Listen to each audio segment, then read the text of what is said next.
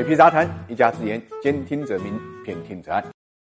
正是计划跟不上变化，英国呢围绕着要不要硬脱欧呢，新上任的首相啊约翰逊呢发生了一系列的事情。现在看来呢，剪不断理还乱。原本呢，约翰逊呢用了一个类似特朗普式的一个手段，就是推迟啊英国议会呢在夏季休会之后复会的时间，准备呢从九月份的第二周开始休会，一直休到十月十四号。这就意味着议会没有足够的时间能够呢阻止他呢实行硬脱欧的计划。而且呢，约翰逊还表示呢，英国女皇呢会在十月十四号发表呢议会的开幕演讲。因为按照英国的法律，首相有权更改女王在议会重开之后发表演讲的时间。但是呢，在这之前呢，只有一例，就发生在一九四八年，距离现在已经是非常非常遥远了。那么，约翰逊为什么做呢？他就是想让议会里面反对硬脱欧的人闭嘴。我们也都知道，英国脱欧的最后期限呢是十月三十一号。那么，欧洲理事会呢将于十月十七号呢。召开会议讨论英国脱欧的事情，也就是说，如果英国议会休会到十月十四号的话呢，那么对议员们来讲呢，相当于中间呢被砍到了四周的辩论和投票的时间。即使等复会的时候，他们还是反对，但那时候已经难以改变了硬脱欧的一个局面了。在约翰逊提出超出政治下限操作的当天，英国各地呢有很多的抗议活动，就抗议呢约翰逊呢强行的关闭议会，避免呢议会干扰他协议脱欧的计划。英国街头。抗议者称约翰逊关闭议会就是一场政变，并且认为呢这对英国民主和议会的侮辱。所以约翰逊原来这个举动啊，就是被外界普遍认为他为了安期脱欧而采取的强制措施。但是现在的情况看来就复杂了，因为最新的议会的选举表明，他所在的党派失去了议会的多数。尽管他的份额很少，但是呢，很有可能意味着约翰逊首相的位置都有可能不保。所以他硬脱欧的计划呢，就又蒙上了一层阴影。其实约翰逊一开始也是不支持脱欧的，但是为了最高权力，他呢鼓吹呢硬脱欧，所以他一上任就不择手段的扫清议会障碍，推动了脱欧进程。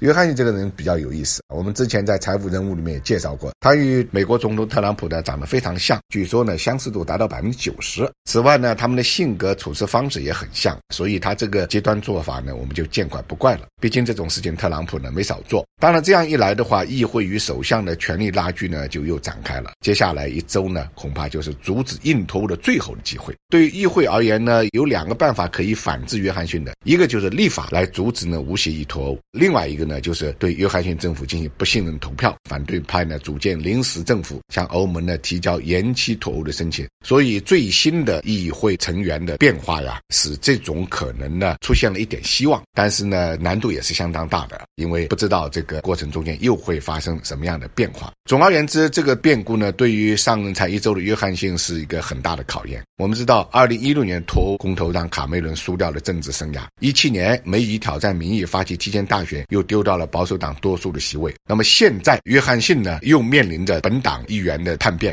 有了第一个会不会有第二个？有了第二个会不会有第三个？这种叛变会不会直接导致在对约翰逊政府不信任投票中间产生了不利的影响？谁也说不清楚。搞不好约翰逊就有可能呢成为第三三个因为脱欧问题下台的首相。